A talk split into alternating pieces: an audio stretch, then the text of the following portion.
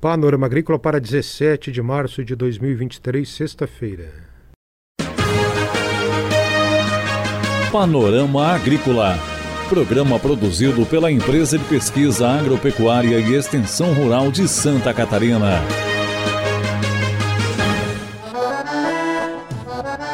Sexta-feira de lua minguante, este é o Panorama Agrícola de 17 de março para você. Na mesa de som está o Eduardo Maier. O ditado de hoje é: Muitas opiniões também afundam o barco. Confira nesta sexta aqui no Panorama Agrícola Indicação Geográfica, uma estratégia para fortalecer a agricultura. Ouça o Panorama Agrícola na internet, no site da Ipagre, nas plataformas digitais Spotify, SoundCloud e também no aplicativo Ipagre Dica do dia. Confira algumas frutas que controlam o colesterol e até ajudam a baixá-lo: maçã, mamão, abacate, frutas cítricas e tomates. São frutas que controlam a pressão sanguínea e regulam os níveis de colesterol ruim. É hora das notícias. Maracujá, informações sobre o maracujá para você, produtor rural de Santa Catarina. Santa Catarina tem 2 mil hectares de pomares de maracujá, concentrados na região do litoral, a maioria no litoral sul do estado. Santa Catarina é o terceiro maior produtor de maracujá do país, atrás apenas de Bahia e Ceará. No ano passado, a produtividade catarinense atingiu média histórica em torno de 30 a 40 toneladas por hectare. Para proteger a cultura, que é fonte de renda para mais de 900 famílias no estado, a Secretaria de Estado da Agricultura e a SIDASC dispõem sobre a obrigatoriedade do uso de anticâmara na produção de mudas de maracujá. Isso desde o dia 1 de janeiro deste ano.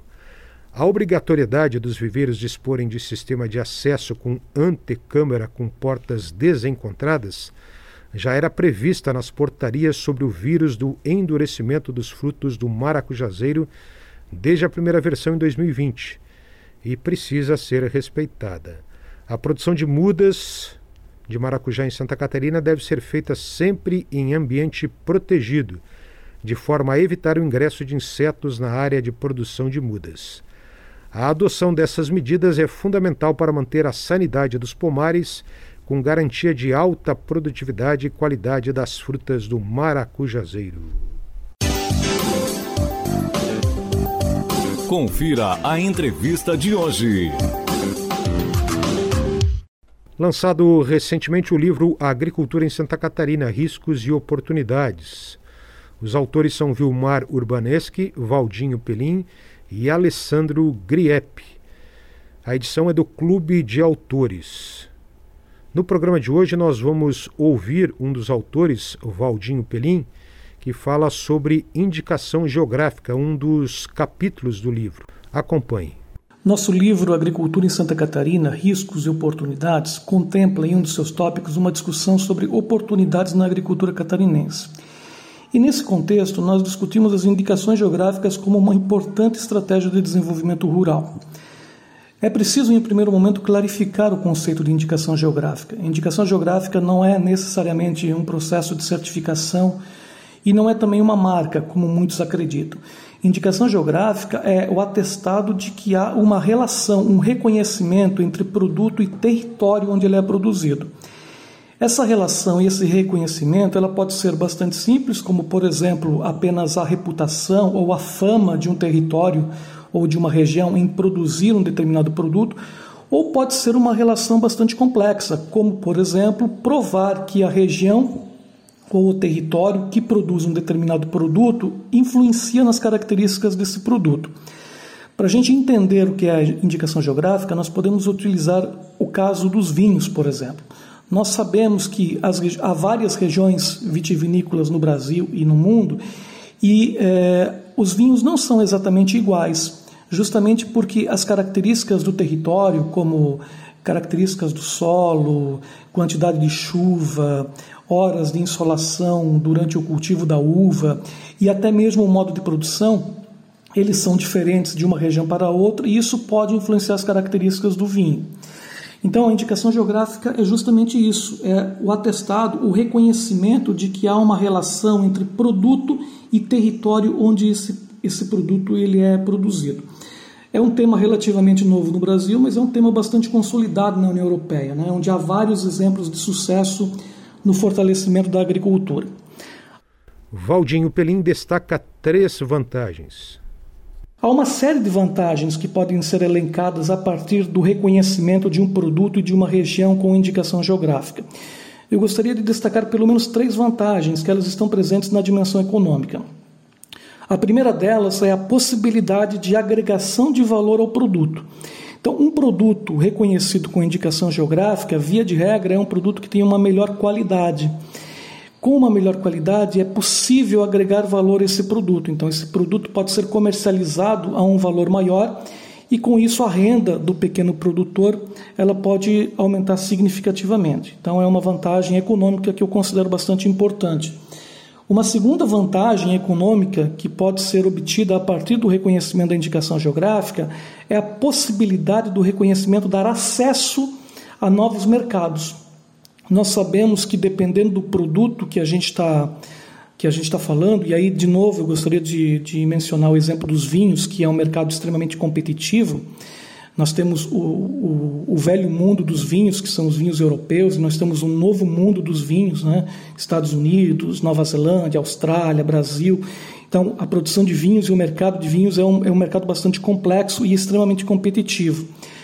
A indicação geográfica pode ajudar esses produtos a entrar em mercados que são bastante competitivos e bastante exigentes, já que o reconhecimento de um produto com indicação geográfica é, pode, pode garantir a qualidade desse produto. Então, é uma outra vantagem que eu considero bastante importante, o acesso a novos mercados. E uma terceira vantagem importante é o estímulo ao fortalecimento de atividades complementares nas regiões que são reconhecidas com indicação geográfica, que possuem produtos reconhecidos com indicação geográfica. E aí eu gostaria de destacar principalmente o turismo. E falando novamente de vinhos, eu gostaria de falar do enoturismo. Há vários exemplos no mundo e há vários exemplos também no Brasil onde o reconhecimento de uma região com indicação geográfica na produção de vinhos acabou, num segundo momento, fortalecendo o turismo, especificamente o enoturismo, nessas regiões. Mas o turismo não é fortalecido apenas em regiões vitivinícolas. A gente tem vários exemplos no mundo de indicações geográficas de queijos, por exemplo, de indicações geográficas de outros produtos agroalimentares que também estimularam a atividade turística após o seu reconhecimento. Então, eu considero que essas três vantagens na dimensão econômica são vantagens importantes de um produto e de uma região reconhecida com indicação geográfica. Né? Valdinho Pelim lembra que nada é automático e que a IG é um primeiro passo para fortalecer estrategicamente a agricultura. É importante também a gente destacar que o simples reconhecimento de um produto ou região com indicação geográfica não significa que essas vantagens de fato ocorram. Né? Essas vantagens não são vantagens automáticas, é preciso entender que o reconhecimento de uma região, de um produto com indicação geográfica, ele é apenas o primeiro passo. Entretanto, quando a gente observa experiências consolidadas na União Europeia, como a indicação geográfica do vinho, vinho do Porto, dos vinhos verdes em Portugal, a, o reconhecimento de indicações geográficas na França, como por exemplo a região de Roquefort, que produz queijos, e a região de Champagne, regiões vitivinícolas italianas e regiões vitivinícolas espanholas, e mesmo quando a gente observa as experiências mais consolidadas de indicação geográfica no Brasil, como por exemplo o Vale dos Vinhedos, nós observamos claramente que as indicações geográficas podem sim ser uma estratégia de fortalecimento da agricultura. Acreditamos nisso e defendemos a ampliação e o fortalecimento das discussões relacionadas à indicação geográfica, tanto no Brasil quanto em Santa Catarina. Essa entrevista com Valdinho Pelim, um dos autores do livro Agricultura em Santa Catarina: Riscos e Oportunidades. Atenção, produtor! A influenza aviária é uma doença de grande impacto para o setor avícola. Precisamos da sua ajuda para reforçar as medidas de biosseguridade. Evite ao máximo o acesso de qualquer pessoa aos aviários.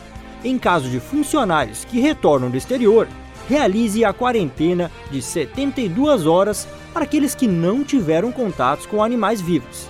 Se você ou seus funcionários tiveram contato com animais vivos 15 dias antes da chegada do Brasil, faça uma quarentena de 7 dias antes de retornarem aos trabalhos nos aviários. Utilize roupas exclusivas para ingressar no aviário e desinfete os veículos antes da entrada e na saída dos estabelecimentos. E lembre, só devem entrar as pessoas e os veículos estritamente necessários. Em caso de suspeita, avise imediatamente o escritório da Cidasc do seu município ou ligue 0800 643 9300. Panorama Agrícola. Programa produzido pela Empresa de Pesquisa Agropecuária e Extensão Rural de Santa Catarina.